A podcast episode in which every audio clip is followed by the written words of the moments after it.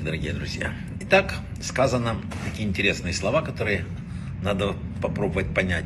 Люди упали духом. Люди упали духом в пустыне. Из-за тягот пути, из-за продолжительности. И начали жаловаться. А этот мир так интересно устроен, что когда что-то нехорошо, то Сатан делает так, что кажется все плохо.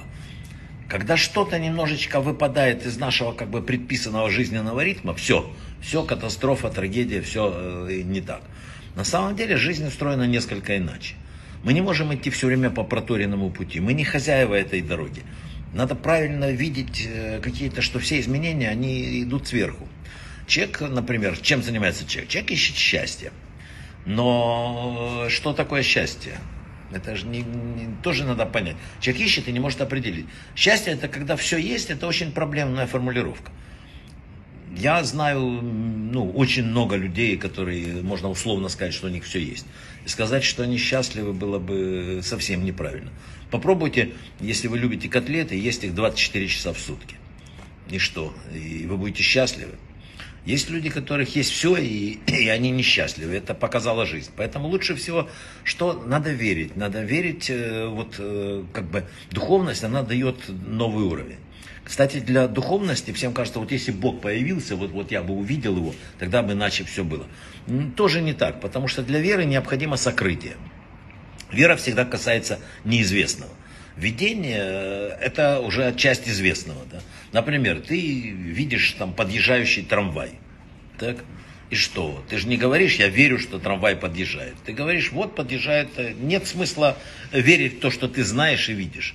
Вера имеет смысл только в отношении неизвестного, не, непознанного, сокрытого. И поэтому это одна из э, причин, по которой мы с вами не видим э, каждый день. Чувствовать можем, понимать можем, а видеть не видим. Когда Бог раскроется до конца, или почти там до конца, то уже все, уже вера перестанет существовать. Уже будет только вот ясное понимание. Знаете, любой человек задает себе когда-нибудь вопрос, зачем он приходит на эту землю? Неужели этот весь мир, это бессмысленная какая-то крутящаяся вот такая карусель, а я маленькая песчинка? Какой-то муравей, который ни на что не влияет. Но ведь Творец-то создал нас человеком – человека, у которого есть пару извилин в голове. Надо найти ответ на этот вопрос. Зачем ты просыпаешься утром? Почему переходишь дорогу? Почему дышишь? Его не так сложно отыскать. Этот ответ э, можно, например, получить, читая книгу книг, Тору. Что сказано там, такие слова? «И вернется Творец, и сжалится над тобой, и соберет тебя из всех народов». Объясняет комментарий Раши, что Творец вернется вместе с нами. Что это за... О чем опять разговор?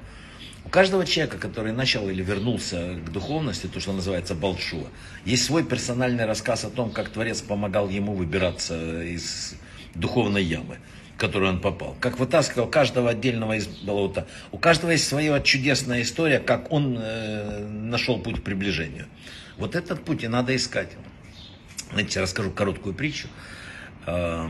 У Рэбе собрались ученики, и вот все ученики в этот день спрашивали Рэбе только один вопрос. Что будет после смерти?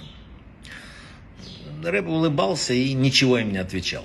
Когда закончилось занятие, подошли еще раз к нему ученики и говорят, Рэбе, почему вы ничего не говорите, не уклоняетесь от ответа? Он опять улыбнулся и говорит, вы замечали, что загробной жизнью интересуются именно те, кто не знает, что делать с этой жизнью.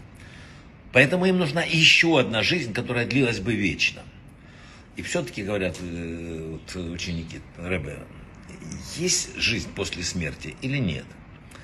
И тогда Рэбе ответил им замечательные слова. Есть ли жизнь до смерти? Вот в чем вопрос. Поэтому мы с вами должны понять, что мы, мы одни считают, что за порогом жизни ничего нет, вторые, что есть. Но вопрос не в этом. Вопрос в том, как ты прожил то, что было до порога. То есть, есть ли жизнь до ухода из этого мира? Это вопрос номер один. Брахавы от слаха.